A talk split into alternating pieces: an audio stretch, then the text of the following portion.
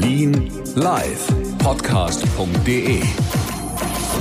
Das Top-Thema heute in Berlin und Brandenburg. Ich bin Ralf Gulke. Guten Abend. Die deutsche Wirtschaft bricht nach neuen Berechnungen der sogenannten Wirtschaftsweisen in diesem Jahr nicht so stark ein wie zunächst angenommen. Das Bruttoinlandsprodukt wird laut Jahresgutachten um rund 5 Prozent und nicht um 6,5 schrumpfen wie zunächst befürchtet.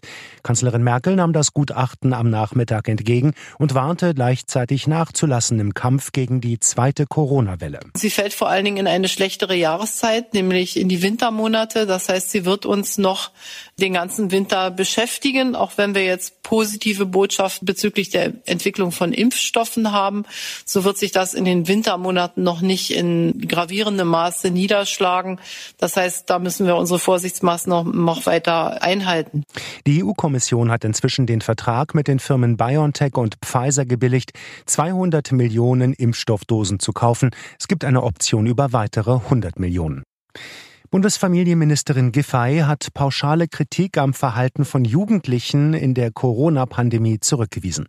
Die jungen Menschen verhielten sich zum allergrößten Teil verantwortungsbewusst und rücksichtsvoll, sagte sie bei der Vorstellung des Kinder- und Jugendberichts.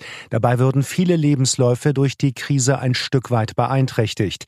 Giffey nannte als zentrale Aussage des Berichts die Forderung nach mehr politischer Bildung.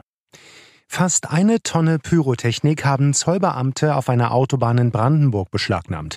Laut dem Hauptzollamt in Frankfurt-Oder fanden sie bei der Überprüfung eines Kleintransporters nahe der Stadt rund 940 Kilo Feuerwerkskörper. Der Fahrer hatte keine Erlaubnis für den Transport und auch keine Gefahrgutsymbole am Wagen. Das Auto stammte aus Belgien. Hongkongs prodemokratische Abgeordnete wollen geschlossen zurücktreten. Die 15 verbliebenen Prodemokraten reagieren damit darauf, dass zuvor vier Mitglieder ihrer Fraktion aus dem Parlament ausgeschlossen wurden. Wir stehen an der Seite unserer ausgeschlossenen Kollegen, erklärte ein Sprecher. Zuvor hatte die chinesische Zentralregierung den Hongkonger Behörden grünes Licht für den Ausschluss von Parlamentariern gegeben, die als Bedrohung der nationalen Sicherheit angesehen werden. Hören, was passiert berlinlivepodcast.de. Das war das Top-Thema heute in Berlin und Brandenburg.